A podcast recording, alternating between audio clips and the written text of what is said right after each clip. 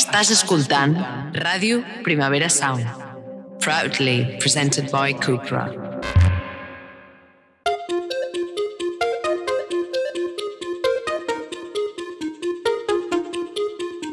Puja el puto robot! Un podcast on fem mangas planning a Ràdio Primavera Sound amb el suport de Manga Barcelona.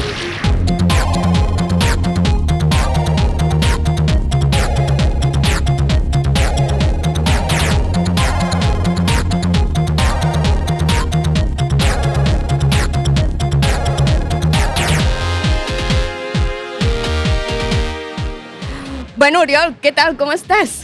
Molt bé, molt content d'estar aquí al, al Manga Barcelona, o Saló del Manga. Que fort, no? És que ara estava aquí baix xerrant amb la gent i m'han recordat que realment és el tercer programa i el nostre tercer programa i és un directe al Saló del Manga, que per nosaltres és com... Bueno, és un podcast sobre manga, no? O sigui, no sé què farem quan sigui el desè programa, el cinquantè programa, ens anirem... Ja, ja, estem a, ja hem arribat a dalt de tot. Ja, I ara què fem? Ja, què farem? Ara Haurem què de farem? plegar. Hem d'anar al Japó. Fem, el proper el fem al Japó. Ja està. Bueno, està bé.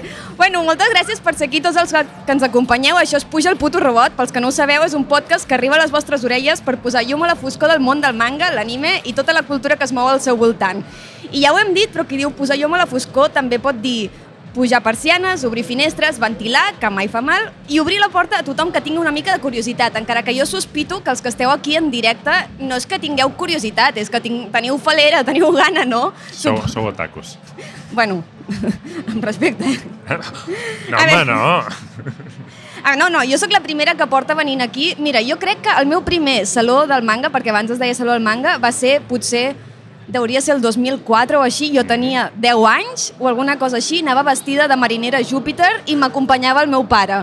A més a més, no sé com funcionava el tema de les entrades, no sé si és que nosaltres no sabíem trobar-les o què passava, però jo recordo unes cues, a era la Farga, això. sí, no era, ho sé. Era l'Hospitalet, o sigui, ara que hem tornat a l'Hospitalet aquest any, era l'Hospitalet. I les cues donaven la volta a tota la Farga. I Sí. era, era espectacular. Sí, no, jo, és que tinc més records de la cua que de què hi fèiem allà dins. Dins. Jo no sé, no tinc cap record de com era, si hi havia gaire cosplay, si Com, no... Cops de colze feies Exacte. a dins, bàsicament. Bueno, jo a aquella edat, pobreta, poc feia. Però bueno, això, que estem molt contents d'estar aquí, que és un episodi en viu des del Saló del Manga, que pels que no sabeu, el Manga Barcelona dona suport a aquest podcast, i m'han dit, Oriol, que tens, ui, que tens una notícia per dir, no, en aquest podcast? Clar, volem que us quedeu aquí fins al final, vale? i farem dos sortejos. Val? El primer, eh? ara, ara, així m'agrada. El primer és Gentilesa de Raig Verd i Indòmita, que és, atenció, el llibre del Castell ambulant. Aviam, a, algú sabia que el Castell ambulant de Ghibli era un llibre? Hi havia algú que s'hagués llegit... Algú s'havia llegit el llibre abans que veure la, la peli? Una, una persona. Déu nhi molt bé, molt bé. Doncs al final el sortejarem, ¿vale? I després tenim un pack d'iniciació al manga en català, val? que són Guardians de la nit, Chainsaw Man i Jujutsu Kaisen de Norma Editorial, vale? que va en pack, això, eh? Qui guanyi s'emporta els tres. Eh? A que més a més, cada un porta un imant de regal al darrere. Un imant de nevera mm, sotagot. Coneixies la paraula sotagot, No, tu? no. Doncs és un, és un sotagot eh, també, o imant de nevera, vull dir que meravellós. Molt bé, doncs això, si, si voleu participar en aquest sorteig, quedeu-vos fins al final, que a més a més tenim un convidat superespecial que ja vam anunciar, però que ara tindrem una mica de misteri fins que pugi, Això, i a veure si podeu guanyar. que és, és discret, a més.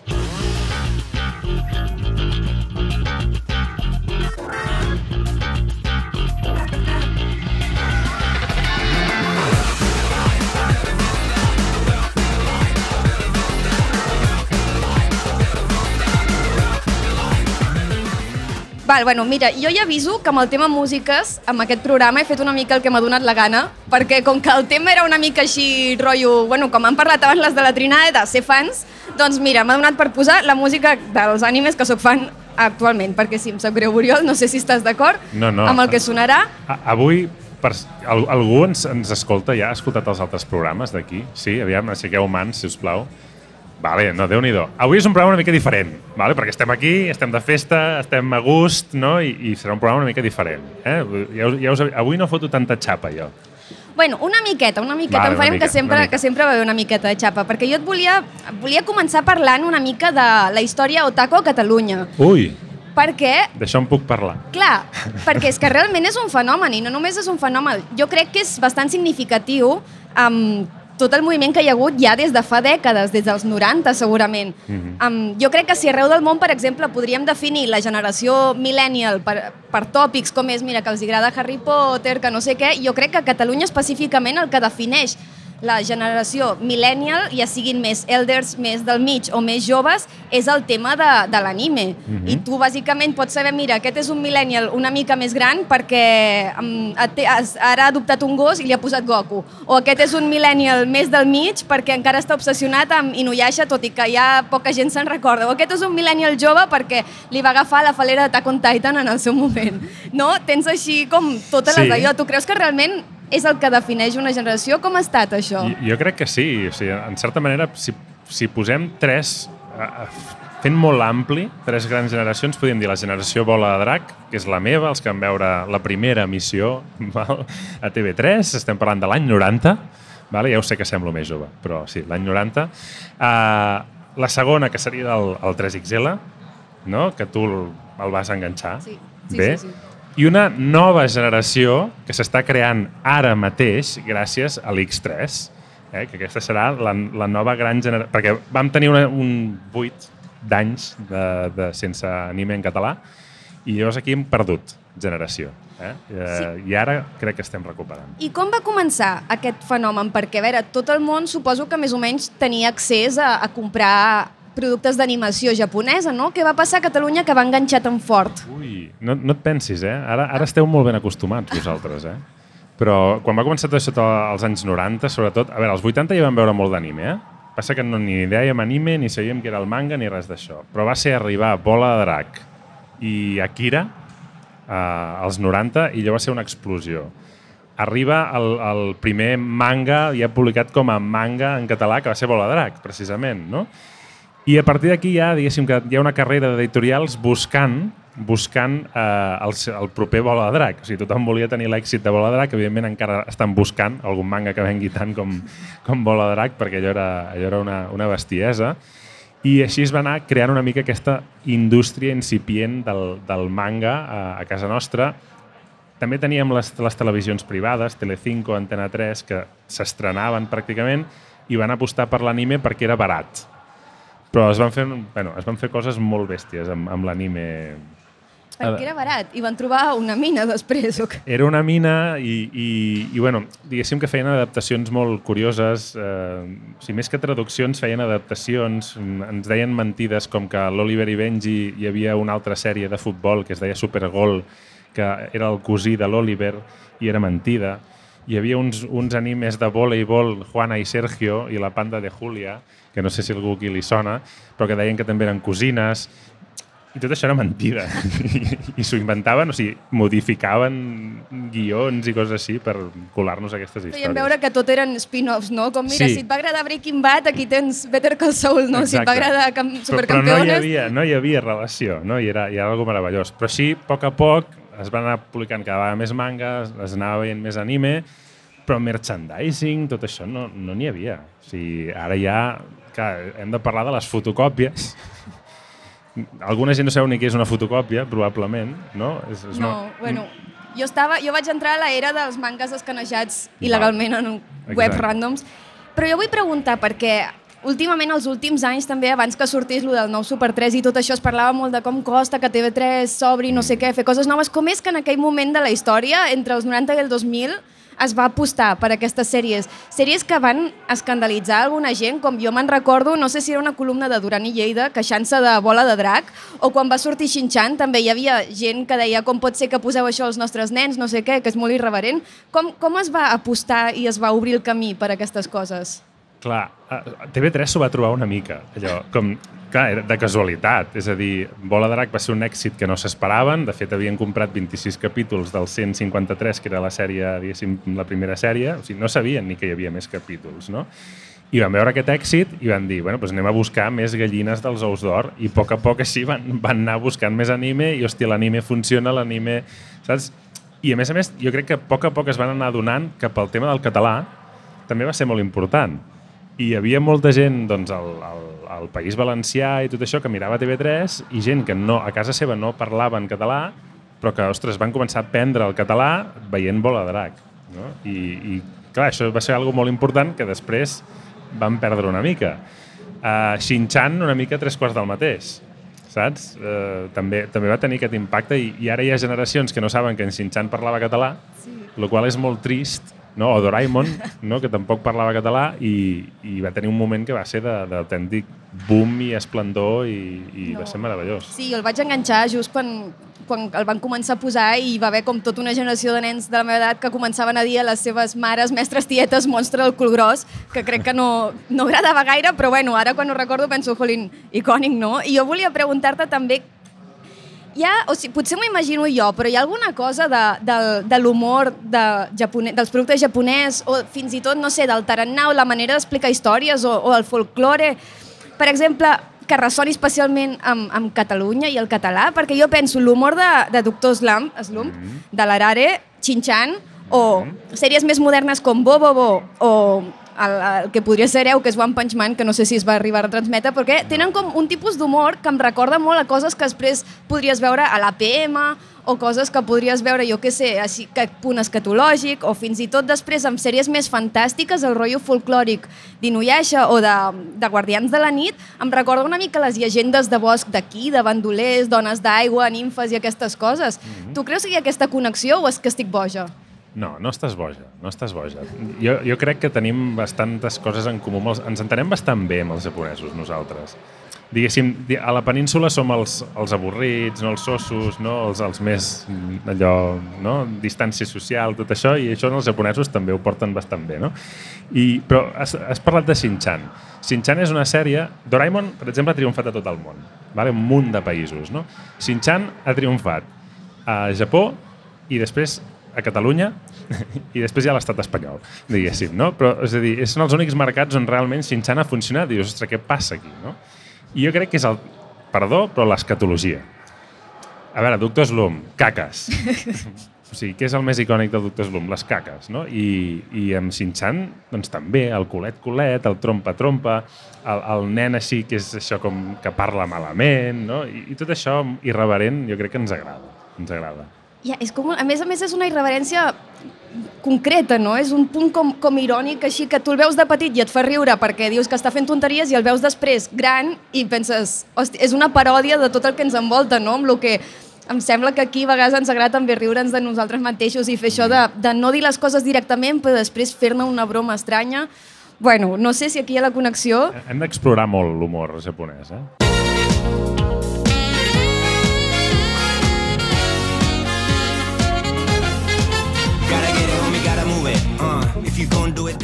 A veure, anem a parlar una mica de, del manga Barcelona i del Vinga. Saló, perquè aquesta és la, és la 28a edició. 28a Són moltes, eh? I he buscat, i la primera edició va ser l'any 1995, que aleshores es deia Saló del Manga i del videojoc, no sí. només del manga, tot i que ara hi ha una part ja un, bastant extensa de videojocs també, i vaig veure que es va celebrar del 27 al 29 d'octubre i segons Wikipedia va tenir una assistència d'unes 1.000 persones.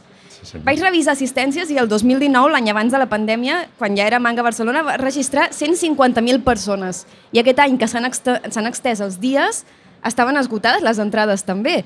Com, com, com ha estat aquest, aquest creixement? O sigui, com, com ho heu viscut? A veure, jo crec que la gent no s'ho creia molt, saps? És a dir, eh, quan va començar el, el Saló del Manga, eh, hi havia la frase aquesta que això del manga era una moda passatgera.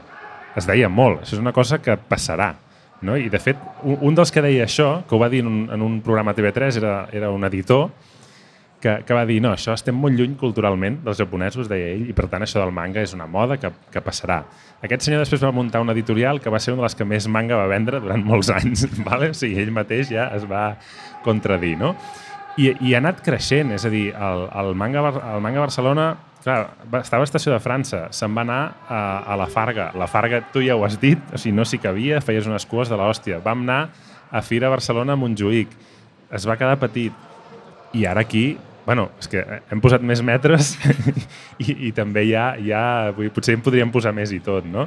O sigui, és, és una afició que ha estat allà com latent, que ha anat creixent, creixent, creixent i ara crec que estem probablement un dels seus el, en un dels cims, no sabem si creixerà més o no, això ja ho veurem, però ara mateix potser estem en, en el més alt de la popularitat del manga i l'anime a casa nostra. I com va sortir el, la idea de hem de fer un saló perquè hi ha, hi ha aquest públic, aquesta afició? Perquè què vau pensar?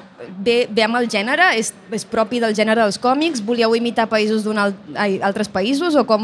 Jo, jo tenia 15 anys, eh, Ah, llavors... bueno, bueno, jo parlo com a cosa teva perquè sí que estàs en l'organització. No, però, però sí, sí, evidentment eh, hi havia un tema que el, el manga va entrar amb molta força al Saló del Còmic, el Saló del Còmic fa 40 anys que s'està fent, i s'estava menjant el Saló del Còmic, saps? Allò cada vegada hi havia més manga, hi havia més manga i s'estava menjant la part de còmic, diguéssim, d'europeu, de, d'Estats Units, de, de casa nostra, i van dir, home, això té prou entitat i té una afició, que més és una afició nova.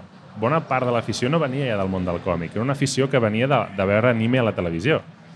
I aquests són els que van entrar nous. No? I llavors mmm, tenia tot el sentit del món fer un altre esdeveniment. No? I, i, que, i, I a més el temps ha donat la raó. O sigui, ara el manga Barcelona és més gran que el, saló, que el, que el còmic Barcelona, que el Saló del Còmic. És una mica com quan, just quan es van començar a obrir les coses després de en la pandèmia, quan intentaves anar al Norma Còmics per intentar anar al, al sòtano de baix quan encara no havien fet la reforma, que no hi cabíem, hi havia unes cues per tot el carrer i la part de dalt estava ben tranquil·la. S'ha notat des del Saló fluctuacions de popularitat? Com a vegades em sembla això que deies abans, no? que hi va haver molta popularitat als 2000 pel, pel fenomen de manga anime a Catalunya, que després hi va haver un, una mena de forat, potser per al tema de que no estava a la tele i que ara ha tornat a revifar. Jo crec que no, eh? És a dir, quan va desaparèixer el 3XL, que seria una mica aquest forat a casa nostra, és quan el, el Saló va anar a Fira Barcelona amb Montjuïc. I no va parar de créixer any rere any. I és, o sigui, és que ja ha anat creixent sempre. No? Vull dir que la- l'afició hi era. El que passa que potser perdies un tipus de públic, el públic més, més jovenet, aquest no el tenies perquè no, no hi era la tele, però hi havia un públic adolescent que estava allà i ara tenim públic de, de 6-7 anys amb públic de 40 i pico 50 que està aquí. És, és meravellós. Ja, jo he començat a veure generacions, que és, és molt maco. No, no, és, és, a mi em sembla fantàstic que, que hi hagi aquest... Normalment les generacions es diu que estan enfrontades, no? I, i aquí no, tens pares i, i fills que, que tenen un punt de connexió, no? I això em sembla fantàstic. També he vist que em sembla molt guai i molt maco que he vist pares acompanyant els seus fills Però qui acompanya aquí? Aquest, aquesta és la pregunta, eh?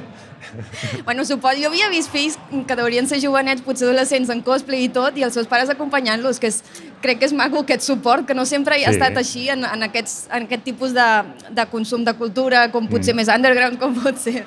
Perquè venen aquí i veuen el cosplay i, veuen no sé, i, i jo crec que hi ha, hi ha molta gent que ve que no, no ha vist un anime ni, ni ha llegit un manga en la seva vida, però que ve ma- al, al manga a Barcelona perquè es distreu i perquè hi ha moltes activitats, hi ha moltes coses a fer i, escolta, doncs sí, i tant, venim, per què no? Sí, és que jo estava flipant. Quan he entrat aquí abans he vist que s'hi està fent com més esport del que he fet jo en tota la meva vida de sobte. He flipat bastant. Però bueno, ara parlant de gent que s'hi coneix més o menys l'anime, jo crec que ja podríem fer pujar el nostre convidat. A veure si ens sent. Puja el puto robot! Un podcast on fem mangasplaining a Ràdio Primavera Sound amb el suport de Manga Barcelona. Bueno, ja ho vam anunciar, dubto que la gent no sàpiga qui sigui, perquè a més a més, vull dir, se't veu de lluny. Ja, he triat un, un outfit discret avui. No, no, molt, molt pertinent. Avui tenim amb nosaltres l'Ildami, que, com ja sabeu, és un cantant que fa música i que, a més a més, m'ha dit un ocet que alguna cosa sí que controles del tema, del tema anime, perquè és que, a més a més, eh, no és que, no és que m'hagi dit un ocellet, sinó que escoltant les teves cançons per allà es van pillant coses. Barres, barres... Sí, no? Sí. I- eh, i- i- a- bueno, segueix, segueix, No, no, sisplau. i anava a dir barres i, i quasi odes dedicades, no, cançons senceres inspirades, però això ja en parlarem una mica més endavant. Ara et volia preguntar, és el teu primer manga a Barcelona, el teu primer saló? És el meu primer, 28 anys, i avui és el primer dia que m'estreno. I què et sembla? Com ho has vist? Estic meravellat, estic meravellat, eh, estic gratament sorprès, perquè, clar, no havia... mm, L'únic contacte que tenia amb el Saló del Manga, doncs, algun vídeo que podia haver vist viral a YouTube, a TikTok, i estava com, aviam què tal, i m'ha encantat, m'ha encantat. De debò. Has reconegut gaires cosplays per allà o què? Eh, cosplays no gaires, no gaires, no gaires. Eh, alguns, sobretot, he vingut amb el meu col·lega, amb l'Àlex, que em anava dient «Buah, tio, va de...» no sé, inserta paraules en japonès. saps? Va de no sé què, no sé què, i jo, oh, que guapo, tio, que guapo. Però hi ha gent amb uns cosplays brutals, tio. Molt, molt heavy, Sí, molt heavy. hi ha, hi ha un curro darrere el món del cosplay, que això ja en parlarem potser en algun Sí, programa. Jo abans estava mirant l'escenari, no sé si es diu escenari del cosplay, o- on, on fan el, les... el gran escenari. Sí, el gran escenari que està per allà i una feina darrere i, i una cura en muntar-ho tot i preparar l'espectacle, el vestit, tot, però bueno, una cosa brutal. Demà crec que també hi ha un altre show Demà de cosplay. tenim el World Cosplay per si algú Summit. tor- sí. Um, T'anava a dir que això de reconèixer cosplays potser també és una mica generacional, perquè a mi em passava els últims anys, sobretot quan no estava tan actualitzada amb el dia a dia del manga, com quan vaig anar, no sé si era l'edició l'any passat, i vaig començar a veure els nens vestits de Tokyo Revengers i de cop veia com corrues d'adolescents amb esbàstiques dibuixades i jo no entenia res fins que no vaig començar a llegir. Crec que és un tema això per generacions. A veure, et consideres generació 3XL? Eh, sí, sí. Et va sí. pillar? Crec que larguero, però sí. Larguero. En plan, tocant el pal. perdó, perdó. Tocant el pal, però jo diria que sí, no sé de quins anys, de quins anys va durar el 3XL, però sí. Sí, és que clar, ara m'estàs parlant de que faci memòria de fa molts anys. No, no, o sigui, a Som-hi, veure... som-hi, som-hi. La Jo, jo nostàlgia. he fet memòria de fa 30 anys, eh? O sigui, no... Jo no. puc fer-ho, doncs, no? tu pots. A veure, vas pillar um, Detectiu Conan segur? Obvi, sí, sí, sí. Obvi, obvi. Que feia molta por, però bueno, ja en parlarem. Sí, ja, bueno, és un tema, això és un tema, eh? És una mica gore. Jo, el tema aquí, sèrie infantil, però bueno, ja en parlarem després. Vas pillar Bola Drac o no et consideres? Sí, clar, que, Sí. o sigui, me'n recordo, tinc moments claus de la meva infància al pis on vivien abans els meus avis de veient bola de drac amb el meu germà. Claríssim. Vale, una mica... Vas pillar One Piece? Eh, no sé si ho vaig pillar o no, però no ho vaig veure. Ah, vale. No, a mi em passava, és que jo tenia un conflicte amb els, amb els que feien... Eh, jo em quedava a dinar a l'escola, llavors no pillava tots els que feien a l'hora de menjar, estava com... no estava enlaunada en comparació amb els meus companys, llavors també em vaig perdre... A veure, vas pillar Bleach, van fer, crec que també. Sí, Bleach. Això ja no. No, el lleixiu no l'he vist. El lleixiu. No, no l'he vist, curiós, no eh? Ara t'acabes de guanyar molts enemics eh, amb aquest acudit. Vale, llavors, més enllà de, de quan ho vas veure a l'època 3XL, hi va haver algun, algun títol, algun ànime que et vas seguir després, de més gran? Sí, hi ha un i que va una mica enllaçat amb el que deies de vale, seria infantil però potser no és tan infantil. Eh, bo, bo, bo. Sí. Increïble, clar. Tu, bo, bo, ho mires amb, no sé, amb 8 anys i pilles com la primera lectura, pilles la primera capa. I dius, que guai, un tio que, que treu uns bigotis pel nas i fa coses. Ho mires, ho revises amb 15, 16, 17 anys i dius, això no és tan infantil. No, és allò de les capes d'humor, no? Coses que Sí. de petit, bueno, em fa gràcia perquè estan fent tonteries i de gran dius, hòstia, s'està... És un iceberg, és un iceberg, total, total. Però bo, bo, bo, hòstia, és increïble, és increïble, molt bona sèrie. M'han dit que també havies vist Attack on Titan. Sí, eh, la tinc a mitges, haig de dir que la tinc a mitges perquè mm, amb el company que vivia... O sigui, bueno, us fotré la meva xapa, eh, espero que no, no sàpiga greu. Jo vivia amb un col·lega, ¿vale? I quan va sortir Attack on Titans, tots els meus col·legues, uah, tio, he de mirar aquesta sèrie, i jo, va, som-hi. I vam començar-la a posar a casa, i ens va encantar. No sé quina... Vam mirar potser dues temporades. I de cop, però era algo que fèiem els dos junts, era el nostre ritual. I de cop el meu company, d'un dia per l'altre, va dir, bé, em fa pal. Home, I no l'he tornat a mirar.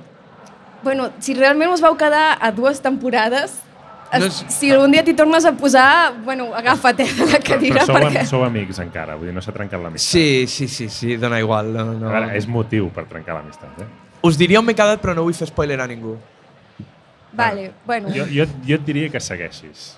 Que expliqui. No, no, que segueixis mirant-la. Ah, Que, que t'oblidis del teu amic. vale. Bueno, ho intentaré perquè saps què ha fet el cabron?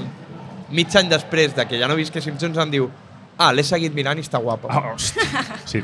Bueno, t'ha posat les banyes, bàsicament, no? A nivell Sí, d'Attack on sí, Titan. una miqueta, una miqueta. Sí, ets això.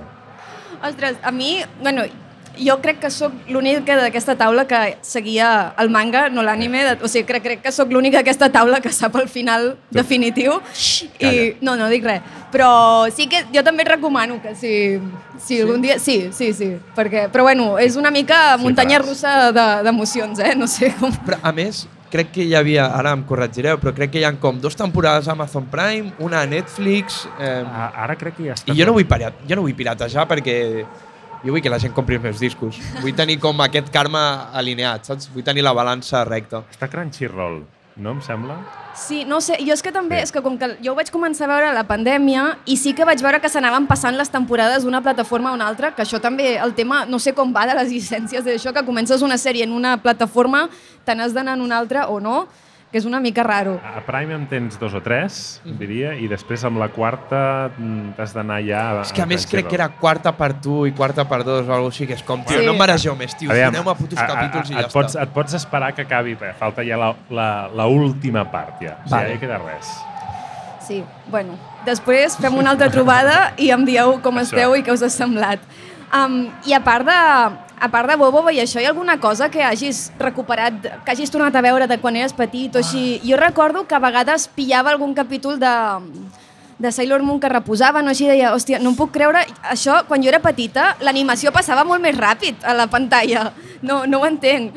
O fins i tot jo el que feia moltes vegades era agafar coses que no havia agafa, acabat quan ho veia a la tele i les acabava, acabava els mangas, com vaig, vaig agafar Utena, que havia vist de petita sense entendre absolutament res, i em vaig llegir el manga, Fushigi Yui també, i, des, i, i Nuyasha això, i vaig veure com unes quantes coses que deia això, quan ho vaig veure, no era l'edat per veure-ho, però Clar. bueno, després m'alegro haver-ho recuperat. Hi ha alguna cosa que hagis vist que puguis comparar de petit i de gran? No així en fred. Bueno, Conan, quan ho revises, et dones compte de que... O sigui, hi ha un cabron que estava en una oficina pensant en aquest capítol un tio s'ahorcarà i el gel es desfarà i sortirà... O sigui, tot... No sé de quin capítol parlo de Conan, però és un capítol que tinc guardat com a trauma a la meva retina des de fa potser 15 anys. Però eh, hi ha un que vull, que m'agradaria revisar, que no sé com es diu, ara l'Oriol segur que en Estàvem- dos paraules eh, Va. em sabrà quin dir. Era un que estava mort i no estava mort, Que estava mort i que no estava està mort. mort i es veu com des de dalt. Yu Yu Hakusho, És Yu Yu Hakusho aquest? sí, que, Que va de verd, crec, oi? Sí, que, que l'estan fent a l'hora a l'hora boomer, que es Ah, diu... l'estan tornant a fer? Uh, que online a, te- al, al, a l'X3. Ah, doncs potser es va... Hòstia, sembla una falca preparada de la tele. No, companys. No, sí, sí. No doncs puc- l'haurem de veure. No em puc creure que hagin posat l'hora boomer a una secció. Jo quan ho veia a internet pensava això és algú que està fent la broma. Ja. És un titular del Mundo Today. A veure, però a veure, qualsevol, qualsevol nano de 12 anys que, que, que ja us heu, ja no a mi, a vosaltres, que, que sou joves, i ja us, Bueno. ja us considera boomers. Ja, Sí, sou, ja sí. sou grans. Senyor. Sí. El, Senyor. el dia t'han dit senyor ja? No, encara no, encara no. Ui. Home. Encara no. Quan Intento arribi- vestir amb colors com estridents per, per evitar que em puguin dir senyor. Si li diuen a ell, no sé. Bueno, ara has esmentat Conan, ara seguirem parlant de Conan.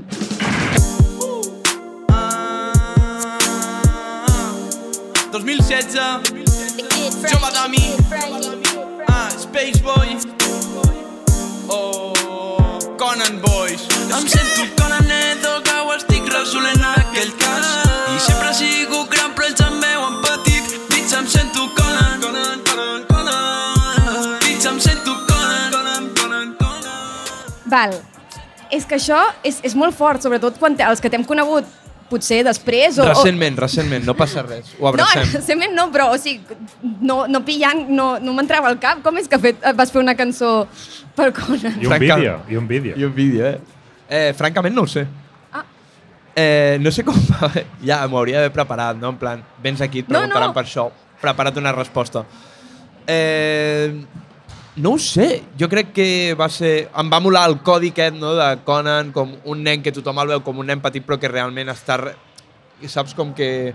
És una mica com m'he sentit a vegades en el joc del rap, per dir-ho així, com el rookie, saps? En plan, ah, mira el, nen, uh, mira el nen petit, no sé què. Ja, bueno, però el nen petit potser no és tan tonto, saps? Que a vegades la gent, per ser el nou en algú, et tracta, et tracta com amb una condescendència. I jo crec que la referència és una mica aquesta, de dir, pues sí, pues un nen petit, clar, ara ja no sóc tan petit, però allà pues, fa 6 anys pues, tenia 21 anyets, acaba de sortir a la carrera, estava treballant, estava feliç, no? No, no. Però, però era com aquest una mica el codi, el codi aquest, sí. Clar, és que jo tan abans investigant, o sigui, jo sóc una mica friki, ¿vale? i amb el tema de, de la música i l'ànime, resulta que en el hip-hop hi ha molta relació.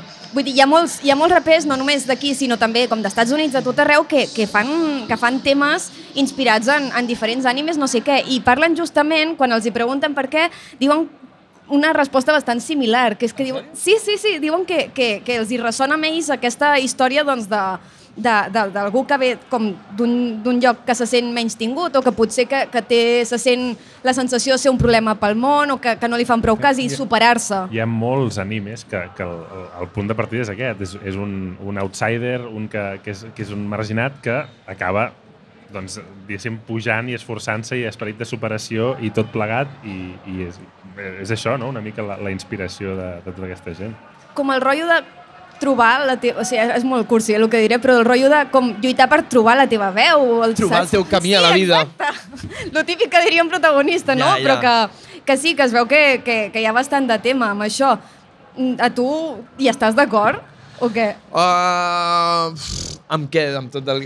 Portes dos minuts parlant, tio. Jo que sé, estic d'acord amb No, què. no, és que, és que és un tema que, perquè, mira, sóc així, que, que ho he investigat per altres coses que he fet i realment ja, no sé si el Kenya té una cançó, la Megan Thee Stallion també, la Doja Cat, en Drake, hi ha molta penya que, que, que s'hi relaciona i ja fins i tot n'han fet tesis, hi ha un investigador que es diu William H. Bridges, que diu que això, que és que ve de que el, el hip-hop molts cops ve d'això, doncs de, no, no ve d'un de tenir ja l'espai fet en el món cultural, no? ve d'una mica aquest tema de lluitar i superar-se mm. i, que i que trobava que hi havia aquesta relació amb el, amb el...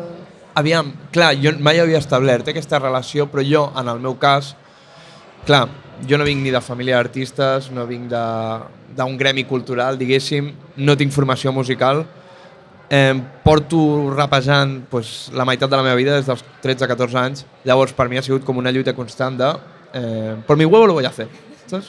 Tard o d'hora hi arribarem. Tardarem molt més, tardarem molt més que la majoria, però hi arribarem. Llavors, sí que ha sigut, hòstia, quan estaves dient això dic, joder, pues sí, és que és una mica com més sentit de... Que també entenc que hi ha molta gent que diu, perquè m'ha passat que, que veu que el 2022, pues, el que sigui, treus, fas X i diuen, ah, t'han col·locat, has aparegut aquí i és com, ja. Ojalà, tant de bo hagués sigut així perquè m'hagués estalviat pues, 14 anys de, de, de fer feina i tirar-la a la brossa, però, però sí que em sento certament representat amb el que has dit de... Jo sé, jo he tingut algun grup de rap i jo sempre era el dolent. Jo sempre era el que tenia la veu de pito, era el que no encaixava les rimes, era el dolent del grup i no passa res, ho, ho, ho puc. Però potser a causa d'esforçar-me i de, de treballar, sóc més constant que la majoria, això sí.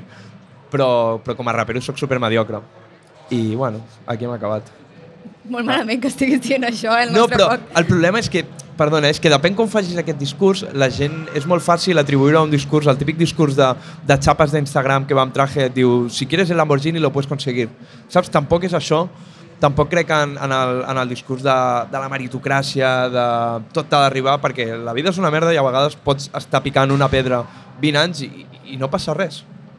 I és una merda, però la vida és així. Llavors que tampoc vull caure en el discurs aquest de nah, si tu quieres, puedes... Ojalà fos així. Perdó per la bajona, eh? No, Perdoneu, no, però... no, no, o sigui, és guai, a més a més, perquè és, és una visió força, això que deies, força més realista i honesta del que se sol dir, fins i tot en aquest, a vegades fins i tot en el món de la música, no? que volen... Clar, A, a vegades es vol vendre així, ja he triomfat. clar, no, i que és com... Si tu vols ho pots fer, i és com... No és tan fàcil com desitjar-ho. Tant de bo les coses es complissin només desitjant-les. Però bueno, I està deixant anar barres. El ja, tio, jo, eh? jo tot el dia barres. Jo sóc Sin Conner i Alcatraz. A més a més, o sigui, és, és, un, és un discurs que és bastant de, de, de shonen, no? De, vull dir, del... Ara hem derivat al Seinen, una Ah, mica. vale. No? Allò, el Seinen més públic més adult, no? La, perquè el Shonen és molt més... Sí que és molt més... Ens ho has, tu, ens tu ho has pots. explicat abans, ens ho has explicat, sí, eh? sí. Allò, tu, tu pots, no? Allò, tu pots aconseguir-ho si t'esforces. Això és molt Shonen. Seinen ja és més... Bueno, potser la vida és una merda. Potser, potser no pots aconseguir tot. Va més per aquí. Sí, sí. Això que explicaves em recordava, no va ser... No, no sé si va ser la, la, la Rocío Quillauamant, una il·lustradora de, que, que, que ara ha tret un llibre que és molt guai, això, que ella deia, ella té un munt de seguidors a, a Instagram i això, i sembla que ho peti. I ella un cop va fer una xerrada dient és que és que tu fas alguna que ho peti una mica, que aconsegueixi alguns milers de likes i la gent es pensa que ja estàs... Ja El Lamborghini a la porta. Clar, sí, que ja està. Que Però ja... és que... Perdona, perdona, que t'he tallat. Però és, és acollonant. O sigui, jo l'últim any, jo mai havia fet res de tele. Llavors, aquest últim any que, que vaig estar a la tele, de cop, joder, doncs vulguis o no, és un altaveu i ha fet que molta gent que no em coneixia em conegués. Increïble. Però de cop ja és com... Ets ric. Saps? Ja ho tens tot saps? fet. És rotllo, jo entro ja el, el dia 1 a Eufòria i el dia 2 ja, eh, ets ric, eh, cabron? I és com, ojalà, tant de bo fos tan, el que et deia, tant de bo fos tan fàcil. O treus un tema que mínimament funciona i és com, nah, el Dami, ja està, saps? Ja s'ha solucionat la vida. O sigui, de fet, hi ha un conegut del meu germà fa, no et dic ara, eh, fa 4 anys que li va dir el teu germà ja s'ha solucionat la vida. I, i, i jo que llavors, jo llavors amb 600 euros al banc, segur? Estàs segur que m'he solucionat la vida? Ja, a més a més, em, em fa molta ràbia també quan surten amb el discurs que no sé si t'ha passat, però que a vegades quan la gent comença a sortir o a la tele o a la ràdio on sigui, ja surt el tema de col- les paraules col·locat, pagueta, etc etc. Pa bueno. Pagueta, pagueta ja ho has sentit o no, lo de pagueta? Pagueta encara no ho he sentit. No? Va, ja t'arribarà. Sí. No, Pagueta no ho he... Amb, rotllo, ja ets funcionari, no? Clar No, que no, a vegades sembla que els, que els artistes o els músics, com que hagueu de viure d'amor a l'art i màgicament menjar de l'aire això i qualsevol cosa que feu per viure ja és... No, no, aquest es vol col·locar. O sigui, el de col·locat sí que ho he sentit. I el pitjor és que a vegades ho he sentit de gent del gremi dient-me tan enxufat, t'has... No hauria... No, literal, sentit amb les meves pròpies orelles, fa anys, eh, no et mereixes estar on estàs amb, eh, amb un disc. I és com, jo què sé, tio, haver estudiat, saps? Què vols que et digui, tio? Ja, perquè més, o sigui, aquestes coses mm, tampoc és com que ho diguis tu, no? Ara tu, posa'm Clar, aquí clar. a fer això. No, però hi ha gent que sí que es pensa... O sigui, en aquest en concret, ell es pensava que, per exemple, el meu mànager tenia el poder d'invocar gent als concerts. Entén-me, eh? Ell, segons ell, no, és que el teu mànager t'ha col·locat i és com, tio, para de queixar-te i potser és que el teu mànager no està currant bé. Saps? En comptes de... Però, però és que és un discurs, sobretot en el rap passa molt de... Aviam com ho explico sense fer-me pesat, eh? Però, però és com sempre de... És un discurs d'enveja, un discurs d'egos, de, de... Perquè al final el que em volia dir ell és m'agradaria que m'estigués passant a mi.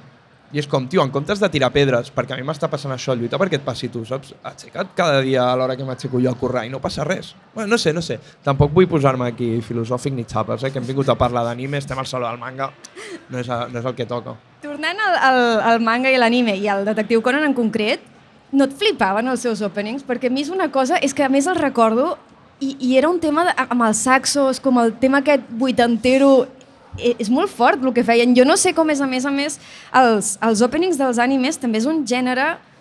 És, o sigui, he, bus he estat buscant, abans de preparar aquest podcast, he estat investigant i a veure què se'n deia i realment hi ha gent que, que, que ho investiga i que s'estaven discutint a internet, a fòrums, de si era perquè les melodies són més llargues que en el pop comercial i per això ens apassiona més, si és que fan ac més acords entre no sé què, però jo no sé si hi ha aquí l'explicació. És Ve del J-pop, potser? A, aviam, jo hi ha una cosa que no sé si us heu fixat mai escoltant música japonesa, però en general tenen singles que poden durar 4 minuts i 5 minuts, que és una cosa que aquí és impossible.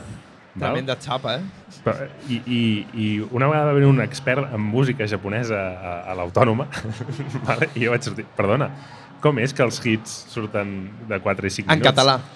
Bueno, li vaig... En un perfecte català et en va perfe- respondre. Em va respondre en japonès, crec, si no recordo malament, i hi havia traductor, per sort, i, i no em va saber contestar. Sí, em vaig quedar, i encara estic amb la incògnita de per què han arribat a fer singles de 4 a 5 minuts. Aviam, el... quin tema és? El Bohemian Rhapsody és el que dura 7? Sí, set i pico, sí. Que les ràdios no el volien posar i no sé Exacte, què. clar. Vull dir que al final també... Va, no vull ser xapa, dir res. No, però, però, sí que, però sí que és veritat que, que, que el, el que té el món del manga i l'anime i tot plegat és que tenen unes sinergies brutals, val? i sempre hi han sigut, i també amb la indústria musical. I és una cosa que, que ha anat creixent, a més a més, i que a dia d'avui, per exemple, si us pregunteu per què abans ens, ens feien traduccions de tots els openings, tots eren en català, i ara esteu veient a l'X3, esteu veient que molts dels openings no estan traduïts. I és perquè ja directament tenen acords amb els, amb els segells discogràfics i ja, i ja tenen aquesta visió internacional i no volen traduir-los perquè volen que... És que hi ha un tema, jo... Clar. Clar. eh, a mi m'agrada molt la passeta, ¿vale? Aquí no. els pistrings. Som no, però, catalans. però que sí que és cert que si tu t'hi pares a pensar, hòstia, un opening que soni cada dia per la tele, això genera uns diners a Sky, Sí. que no s'hauria de quedar Ramoncín. Llavors, eh, clar, és que aquí hi ha un business també associat. Molt de business. Imagina't ja en un opening que es fa als Estats Units, eh, que es passa al Japó, estem parlant d'una indústria de mil... O sigui, molta pasta, més de la que ens podem imaginar tots, ja us ho dic ara. Llavors, si només aquí en català ja generaria... Clar, bueno, Bueno, hi ha molts discos que es feien abans, hi havia un del 3XL, precisament, hi havia uns, uns CDs del 3XL. jo tenia, jo tenia un. Jo Sí, tenia sí. també. Jo no, n'havia tingut. Que és com groc, taronja, Sí. aquest, no? El del Chin-Chan. Sí, sí. O sigui, no sé quin tema... Hi havia un tema del Chin-Chan que era, era rotllo. Els meus pares, poseu-me aquest tema tot el rato. En repeat, no sé quin tema era. Però clar, ara ara hi posen o sigui, grups coneguts fent, fent les cançons, els openings. Grups ja de pop i de rock i tot plegat, que ja són top, saps? Vull dir, ja, ja han arribat... Abans era els cantants d'anime, no? que, que eren una, una espècie. No? Els de, tots els de Mazinger, de l'època de Mazinger, sempre era el mateix tio cantant, no? Ep! Aquí han, tingut un, Una catapulta infernal, eh? Sí, sí, no, no, anat- el moment Oliver i Benji ha sigut aquí, eh? Brutal. Uh, i, I això, clar, ara és això, eh? t'agafen, pam, el, el que ho està patant o el que ho patarà i, i et fa l'opening. I et fa l'opening. O sigui, fan com un doble, un doble negoci, no? sí, Promocionar sí, la sí. sèrie i posar com, com si fos... Sí, sí, no? I, i a més alguns emergents i alguns els acabareu veient al Manga Barcelona. Eh? Espero. Ah. Jo volia preguntar, perquè a mi em sona, jo me'n recordo de més petita que veia openings com el de Ranma, per exemple, Mhm. i després ho veia en altres idiomes i era una cosa que no tenia res a veure. S'inventaven sí. de zero. Perquè és molt difícil adaptar una cançó. Mm. Jo, sí, jo és el que crec, eh? que adaptar una cançó del japonès per començar, si tradueixes algú ja de l'anglès al... Hi ha coses que només s'entenen en anglès, al igual que hi ha coses en català, saps? Eh, sé, tio, si tens... Eh, Seny i rauxa, saps? Com, com collons ho pots traduir, traduir en un opening? Doncs jo crec que hi ha moltes coses i que al final has d'agafar com la idea general i si parla, jo què sé, del mar, pues, potser pot parlar d'un... Bueno, ja m'enteneu. La, la traducció al japonès és, és tot un món i llavors hi ha molt de... Ja, ja has de posar una mica... No, no et diré inventiva, la paraula no és inventiva, però sí que hi ha molta collita pròpia no, a l'hora de traduir-lo. No? I llavors hi ha, hi ha una feina molt, molt important. Però el de Ranma en concret, el que vam sentir aquí, estava traduït del francès. No era l'opening japonès original. Ja me joderia. Sap greu, sap greu. I això, a nivell de, de llicències i coses... Perquè ens arribaven molts animes, ens arribaven de França o d'Itàlia, de Telecinco, per exemple, o alguns que ens arribaven de França, eh, i llavors ens arribava l'opening ja canviat, ja adaptat al, al mercat. Clar, llavors era Sí, com sí. la doble Era la traducció. doble tra- Bueno, clar, és el joc del telèfon, tio. Ara és el moment d'explicar. Oliver i Benji. Com fa Oliver i Benji? Na, na, na, na, na. Oliver Benji, los magos del balón. O, o, o, o, o saps? El, el, allò que començava... O, Vale, o, sí, o, sí, sí, o. sí, sí. Vale, doncs a, a Itàlia agafes aquesta cançó, la, la melodia i tot, i allà hi havia un manga, bueno, un anime que es diu Lupin, tercer, vale? i allà a Itàlia, aquest, la cançó d'aquí d'Oliver i Benji, allà era d'una altra sèrie. Feien, tenies la cançó i, i, i ja estava feta i llavors, bueno, doncs aquí la farem servir per aquest altre anime. Però perquè en general els 90 estaven menys controlats. Molt menys. Saps? Era això com tot seria, molt- clar. Seria impensable. Home. o sigui, et foten un, un, Un puro que no l'expliques. Sí, impressionant. Això és fa, fa uns dies veia a Twitter una, una persona que deia que el, cançó, el cançoner d'Esplai de tota la vida i una mosca volava per la llum, que l'havia escrit el seu pare i que si se li, se li hagués acudit registrar els drets ara seria d'or i no sé què i no sé quantos. Però bueno, anem a escoltar un altre tema al nostre convidat. Puja el puto robot!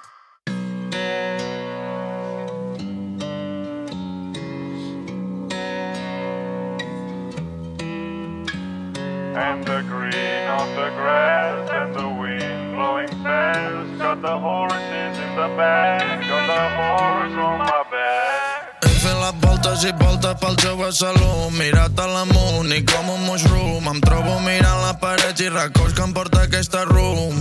Hi ha joves i joves i jo mig difum Perdo el tempo i no sé on posar el punt Bec copes i copes i perdo el rum. I gent nova amb despreci m'ha canxa vingut Omple'm el que vull solucionar aquesta situació d'una vegada per totes. Omple'm el que jo el tiro l'encenc i veurem si aquest nois que pugen saben córrer. Arriben tartanes, carrosses i negros Ja ningú va mi ara estic sol Estic mig mort tot i ser sol Miro des del cavall com surt el sol Tothom va buscar la seva pizza Estava esperant que patés. Ja, ja, ja. No, em sabia greu tallar-la abans. A veure, això es diu Cowboy Bebop. Ja, és que ara us Què? enfadareu. Vale, no, Ara què? ve quan us enfadeu. No l'has vist? No, de petit vaig veure... O sigui, us explicaré el que va passar, vale? El que va passar. Eh, estàvem a l'estudi, uh, el senyor Chen, que és el productor i que també canta, el Teuma i jo. I la idea era fer un, una cançó que parlava d'un cowboy, que si t'hi fixes, el vocabulari que fa servir el Teuma, Sí. parla com si fos un cowboy, parlem com si estiguem en el lejano oeste. El que passa és que el Chen, que és el nostre productor, bueno, és el, el productor amb el que treballo, és un tio que li encanten els animes, els mangas, o sigui, l'hauria d'haver portat aquí perquè és una enciclopèdia, també. Home, això es diu. Clar, i va dir, no em preguntis... Jaja, Cowboy Bebop. Literal, no té res a veure. Ens vam mirar tots i va ser, jaja, Cowboy Bebop. Anem a... Vale, m'ha agradat, saps? Eh, però després el vídeo no té ni, ni res a veure i en el tema no parlem de res de Cowboy Bebop perquè Cowboy Bebop és com retrofuturista una mica, no? Sí. Bueno, jo potser perquè no sabia aquesta història, però jo m'ho imaginava una mica. Sento, allà al principi hi ha com un, un pito, com un vent així de... Un, no sé si és una trompeta o jo que sé que heu posat allà, però que, que em recordava la banda sonora Cowboy Bebop i deia, ah, mira, m'ho han posat aquí perquè, perquè ho pilli, no sé què. Potser jo crec que no està samplejat, diria que no. Ja li preguntaré el Chen, mira, demà el veig, demà li preguntaré, però jo crec que no està samplejat, diria que no. O potser va veure l'instrument i li va recordar Cowboy Bebop, eh, el Chen fa molt això. Pot ser, no, però bueno, és igual, és un tamacle, vull dir, això és... és... A mi m'agrada molt aquest, a mi m'agrada molt aquest, però en general no estava res buscat de anem a fer. Però sí que tinc com referència, o sigui, perquè estava pensant, i en la lletra de lo nou que estic preparant, eh, parlo de Sailor Moon també, tio. Ostres, a veure, a veure, obrim aquest meló, sisplau. Es pot? O, o, Es, o, es pot? Sí, bueno, Bueno, sí. parlem de Sailor Moon, si de cas. Bueno, una altra sèrie que el que dèiem abans, però Chin-Chan, perdoneu, per- m'estic anant per molts llocs, però és que quan has dit lo de Sailor Moon, sí. jo pensava, fa res, vaig reveure un capítol de Chin-Chan i és com, està tot fora. O sigui, fora de lloc, fora de lloc tot el rato. O sigui, el pare borratxo, sí. bueno, Sí, home, i tant. eh, família desestructurada. Però bueno, eh, res, que, que, que sí, que, que estava pensant i que, perquè jo sóc un tio que a l'hora d'escriure m'agrada tenir com molta imaginació i m'agrada buscar molts referents eh, i m'agrada fer com moltes comparatives. I res, tinc una frase, és una puta tonteria que no té res a veure, però dic, estic a la lluna com Sailor Moon. Em rimava amb Moon, eh, no sé... No li busqué... No, no, a vegades no li busco gaires. Però l'has vist? Sí. Ah, clar, actualment no l'he vist. Vale. Òbviament, eh, quan era petit, sí.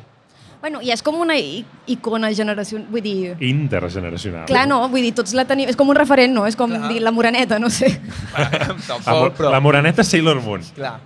Vinga, Però sí compro, que eh? és tronat perquè també ho revises amb el temps i amb el cap més ben amoblat i quan eres petit, o sigui, a mi em feia cosa mirar Sailor Moon perquè era de nenes. T'estic parlant de que jo devia tenir 8 anys i t'hi pares a pensar, tio, no té puto sentit. O, o espies de veritat, que a mi m'agradava, era com un guilty pleasure, saps? Perquè era com, m'agrada però realment no hauria de mirar això perquè no m'han codif... no és per mi. Saps? Perquè ens havien Bueno, com vengut la idea de, de, que... de fet, està pensat per un públic concret. Després hi ha el qui ho miri i qui, i qui ho disfruti ja, ja és ja, lliure. ja, ja, eh? ja, no sé. Però és allò que ho penso amb el temps i és com, tio, si a mi aquests dibuixos m'agradaven quasi més que els de matar. Saps? A mi, jo ja sé, espies de veritat em semblava top. Però era Ja. com que, no sé, no sé Ja. com explicar-ho bé, eh? Vull dir, però m'heu entès, crec. No, no, sí, sí, o sigui, totalment. Jo me'n recordo de petita que fins i tot hi havia una mica com de, bueno, estigma, això, com si, el, si un nen mirava això, doncs que es ficaven una mica amb ell i els seus companys. Per què estàs clar, mirant clar. Sailor Moon i no mires Bola Drac, saps? Mira, I no, què? Què passa? però ho mirava. Sí. Eh, I ho mirava tothom. I, I als 90 ja es va veure Antena 3 i tot plegat, i, i ho mirava tothom. I després que, que després al pati pa- la gent fes postureo de "Ah, jo no miro, jo no miro, no, mirava tothom. Sailor Moon, eh? Clar, jo anava a dir, o sigui, que és una merda també haver de pensar així, però que jo com a nena, com que ho mirava tot, perquè mm, com, doncs, jo podia mirar Sailor Moon sense que ningú es fiqués amb mi, i després si volia ser una mica Pic Miguel o com fer-me la... Sí, jo sóc com els nois, doncs també mirava l'altre, doncs com que jo tenia tot el ventall, però realment és una merda que hi hagués aquest, aquesta frontera estúpida, i no sé, a mi em sembla que ara ja s'està... Sí, Potser home, amb els, no sé, els que no, sou pregun- pares... Preguntem aquí, Sailor Moon, qui ha vist Sailor Moon aquí? Bueno, hi ha, hi ha de tot, eh? Veus? Hi ha absolutament de tot. O sigui, Recomano també els mangas perquè Sí, hi ha molta sisplau, sempre. història a darrere que... O sigui, deies que no a l'anime potser no maten, però els mangas sí que maten bastant. Els dolents acaben bastant desfigurats. Però bueno, Bueno, Detectiu Conan, la sang, clar, allà es poden explayar molt més. Sí, la sí, sang, la eh? feien servir, la feien servir. Sí, era bastant, era bastant fort. Jo ho mirava perquè, més, com que a la meva mare li agradava el tema de la senyora Fletcher i el Poirot i totes aquestes coses, doncs mirava Conan amb mi, perquè per ell era com el mateix, però amb dibuixos, no? És que ho és. Però, però a mi em fascina molt que el fandom de Conan ha, ha, ha persistit des de que, que ho miràvem de, de petits. Ara segueixen sortint pel·lis i segueix, segueix havent un fandom molt actiu. Tu, tu estàs al dia de les pel·lis o què? T'has anat no enterant? Tingut, no he tingut el ple, no he tingut el ple. Jo de les d'últimament no n'he vist, però sí que recordo que, a més a més, o sigui, és complicat perquè deuen tenir ja tants capítols. Aviam, Detectiu Conan ja va per més dels 1.000 capítols, l'anime. És que ja fa pal. Fa Més, pal. més de 100 volums al manga i 15 o 16 pel·lícules, no? que en fan dos a l'X3, per cert, que aquesta setmana també colem la... Ben la- fet, ben Ho fet. fem perquè és en català, vale? l'anime en català. Bueno, perquè és anime i perquè és en català. Uh, però estan bé, eh, les Ves pel·lis. darrere, eh? 15, o sigui, jo quan, quan veig això, 15 pel·lis d'una saga és com quan veig un grup que diu portem 12 CDs. Hòstia, quin pal, tio. També és cert que abans els CDs ja els feien amb qualsevol excusa de cançons de Nadal, va, ja compta com a CD i no sé què. Però No, no et fa pa, no, quan hi arribis què faràs? Diràs, no ho bueno, sé, ja està. tinc la sensació que abans de fer 12 CDs hauré trobat alguna que em motivi més. Saps? Jo què sé, potser és fer maquetes de barcos, no ho sé. O fer muntables d'aquests de fusta que he vist que tenien allà, que m'agraden molt. Potser és això, però no ho sé, no ho sé, no ho sé. O sigui, que, que... Ara mateix sí, clar, em veig fent 20 CDs, saps, per dir-te? Però uf, aniré pel tercer i se m'ha fet molt llarg el camí. Abans que t'hem posat la de Conan, que hi has dit, buf, 2016, Ja, et, ja, et ja, sents ja. molt lluny de... o què? Sí, no, sí, no, perquè és que era una altra època. Clar, jo el 2016, en el moment en el que estava també, la meva vida era molt diferent. Per mi fer música era un hobby. Literalment era com la gent que jugava a futbol. Jo arribava de la feina, obria l'ordinador, em posava a fer música, els caps de setmana trobava un moment, em gravava un vídeo, me l'editava jo mateix i el penjava. Llavors, òbviament, la forma en com veig la música és diferent perquè abans era un hobby que feia per evadir-me, ara ho segueixo fent perquè ho necessito, perquè és el que em fa més feliç, la veritat, però hi ha certa pressió, perquè, eh, bueno, conyo, pues, la nevera s'ha d'omplir, no?, d'alguna forma, i, i s'ha de treballar. Però sí que és cert que mm, també, sobretot, la pressió autoimposada a vegades és perquè quan has fet alguna i t'ha funcionat abans, és una putada. És molt bo i és una putada, però si, si tu treus alguna i abans no has fet res que t'hagi funcionat, dona igual perquè ja saps el que és que no et funcioni alguna És a dir, jo sé el que és pensar un tema i que tingui 10 visites, 20 visites, 15 visites. Però quan has tret un tema i ha fet, m'ho invento, un milió de visites, vols que cada tema tingui un milió de visites. M'explico? sí, Llavors sí, sí, tens sí. una certa pressió autoimposada de dir ho haig de fer així. No sé, no sé, és... uf, no us vull avorrir, eh, tampoc, no, però... no, que... M'heu entès, no? Sí. M'heu entès el que vull dir, saps? És com això de... Però personalment, o sigui, crec que referim a, a lo que preguntaves del 2016, aviam, jo crec que segueixo sent la mateixa persona, però sí que és cert que, clar, la música que faig pues, també ha canviat, però innegablement perquè jo la música que escoltava el 2016 i que m'inspirava, les meves inspiracions eren unes altres. Jo escolto altres coses, tinc altres referències, joder, vulguis o no, doncs hi ha 6, 7, 8 anys de diferència, estic en un moment vital diferent, em motiva més fer altres coses, però crec que l'ADN de Dami crec que s'ha mantingut bastant bé i que escoltes una cançó el 2022 i una el 2014 i crec que hi ha un ADN, ironia, el tipus de lletres que crec que està bastant, bastant present. Sents que a vegades quan es parla de músics es diu que van allò com per, per eres o etapes, no?, segons l'àlbum. Tu sents que vas canviant així? Sí, O- cada, cada dos anys tinc una etapa. Sí, sí, ho tinc estudiat. Cada dos anys, que és... Cada, de fet, és curiós, és cada dos anys i un dia, i ara diràs, oh, tio, el pibito que cree en el zodiaco. No, no, no, és veritat. Eh, perquè més o menys cada dos anys i un dia, crec que aquest, el tercer també cau, és cada dos anys un dia que surt... No, cada dos anys i un mes, perdoneu, perdoneu. Cada dos anys i un mes, sí, sí, ara ho he dit bé.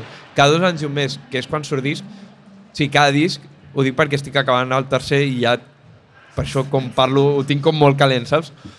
Però crec que mola molt perquè són tres moments de la meva vida tan marcats i tan diferents i mola perquè retrospectivament, retrospectivament ho miro i és com, vale, el 2018 vaig gravar aquest disc i em veig reflexat en tot el que va passar aquell any, en aquell procés i en el que estava explicant. El 2020 vaig fer el, el segon, que va sortir el 21. Uf, uah, és que cada tema, tio, el que estic explicant, buah, 100%. Sí, sí, i llavors que...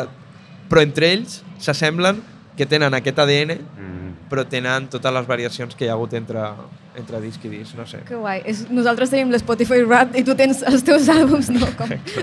per anar. Ara, i una última pregunta. Si haguessis de fer un altre tema inspirat en un ànime, a part del que ja ens has Ah. dit, la referència que ens has dit que vindria, Primi, Què? primícia, per cert.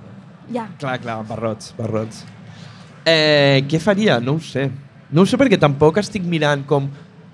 No, no, jo crec que... Pff, aviam com ho explico això. Aviam, és que tinc moltes idees al cap i estic intentant-les expressar només amb una boca i és complicat a vegades. O sigui, el tema és eh, referència d'un tema general que parli d'un anime, no, perquè no tinc com, saps, no em representa, però al igual que no faria un tema parlant del Barça. Puc fer una frase parlant del Barça, però fer un tema parlant del Barça, uf, jo què sé, Manel el del bombo, saps el que vull dir? Llavors, eh, sí que és cert que, sobretot l'últim disc, l'estic encarant molt a pintar un paisatge. Espera, ho explico. Quan intento que cada cançó expliqui una història, expliqui, tingui un context, que no sigui jo, Lil Dami, el que està explicant la cançó, sinó pintar un paisatge, pintar una escena, explicar alguna que està passant. Llavors, que podrien ser vistos com sèries o pel·lícules independents, cada cançó, vaya paja m'estic fotent, o sigui, dios, estic quedant pedant, que dona gust, però ho entendreu. Si algú escolta el disc quan surti ho entendreu. Però el que vull dir és, una referència com a tal a tot un tema no, però una frase, clar que, o sigui, és que a més són codis superguapos, saps? O sigui, Marco Gol com Izuma Eleven, saps? Jo què sé, pots anar-te, saps? Et faig la catapulta infernal. A mi, és que a mi m'agrada molt rapejar amb codis, saps? I tirar un codi i qui l'entengui l'ha entès, tio. Vull dir, el tren de la rima passa, tio. Si t'hi puges, t'hi puges. Si no, pues te jodes. Jo esperaré alguna One Punch Man, potser. Eh, vaig veure un capítol, és que sempre he fet broma amb l'Àlex, el meu col·lega. Vaig veure un capítol a la uni, va sortir quan jo estava a segon de carrera, crec. Vaig veure un capítol i, sin más, no? No, home, no. Pot-li. Tu vas a cada convidat que portem a realitat, sembla una estratègia teva per anar ficant gent Jo, jo, jo, faig prosel, jo faig proselitisme. Jo estic allà, vinga, uh, evangelitzant. Puja el robot! Un podcast on fem mangasplaining a Ràdio Primavera Sound amb el suport de Manga Barcelona.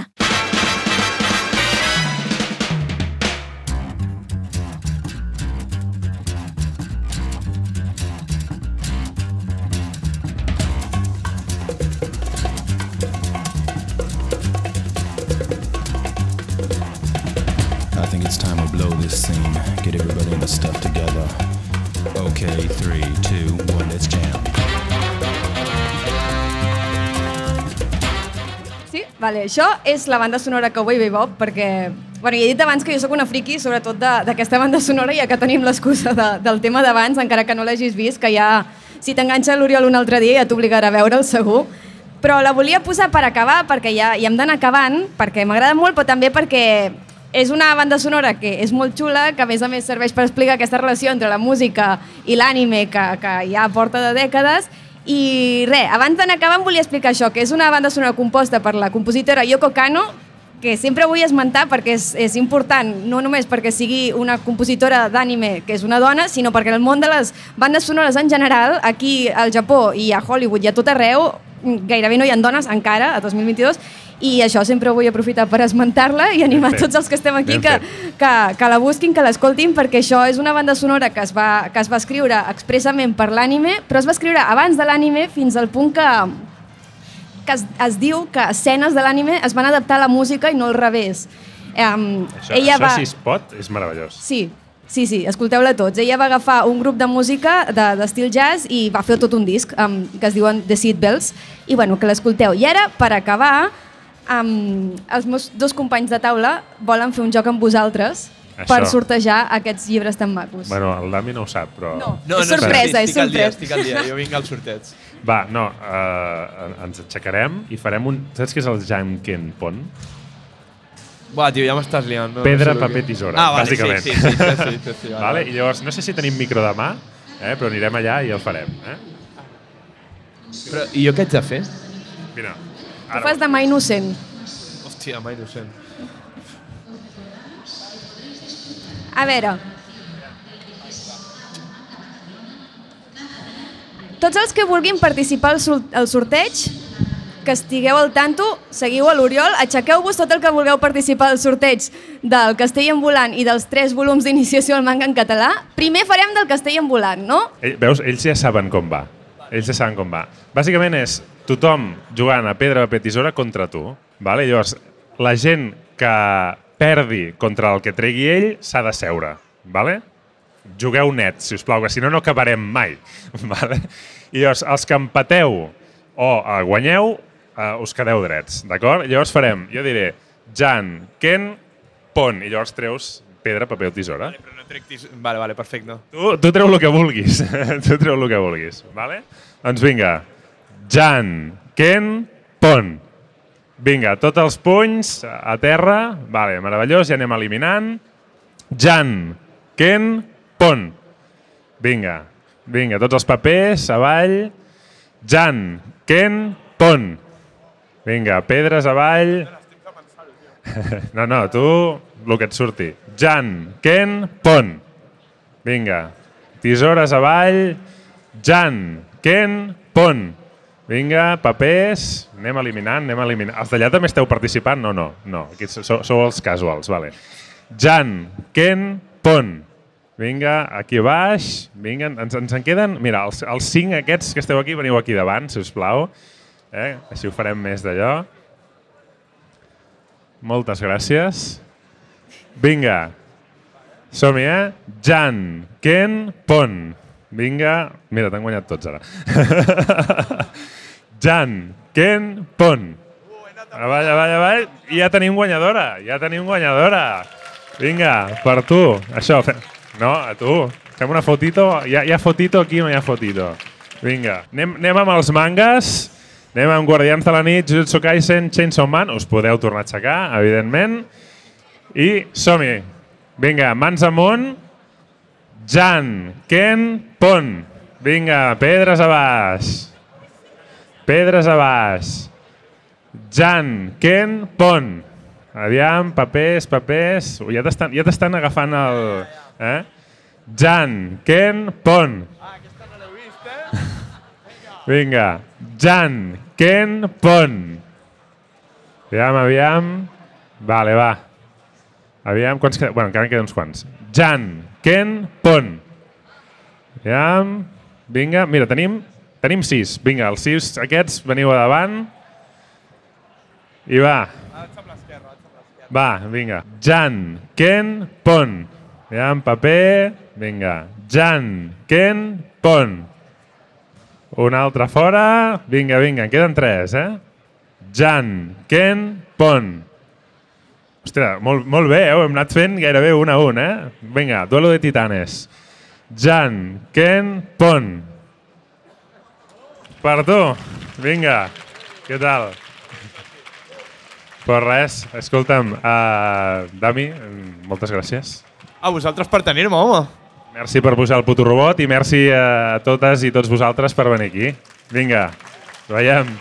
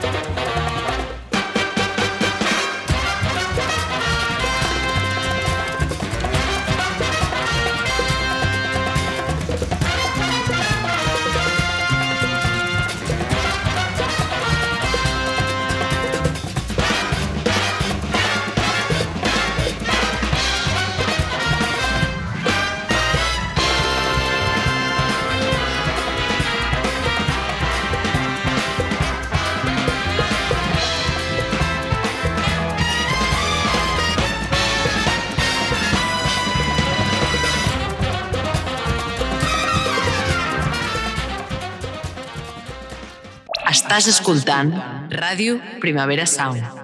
Proudly presented by Cupra.